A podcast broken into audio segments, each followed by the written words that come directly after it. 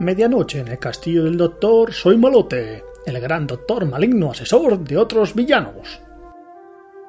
A ver, una mandrágora de tamaño medio, dos litros de veneno de basilisco, cuatro escamas de dragón, una pizca de sot y ya solo me falta entonar la sacrílega letanía redactada en clachiano. Igor, ¿se puede saber qué haces? ¿Quién te ha dado permiso para practicar la magia oscura? ¿Acaso no te he dicho mil veces que no puedes realizar hechizos ni maldiciones sin mi vigilancia? ¿Magia, maestro?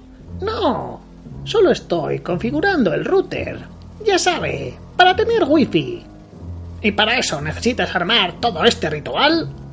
Me limito a seguir las instrucciones de la compañía proveedora de Internet, amo. Ya veo. Bien, deja eso de momento y escucha con atención. ¿Recuerdas ese método de fabricación que implementaste para construir robots letales? Ese que reducía los costes un 10% y los hacía mucho más eficientes. En realidad no eran robots, sino androides. Eso he dicho, androides. Claro, maestro.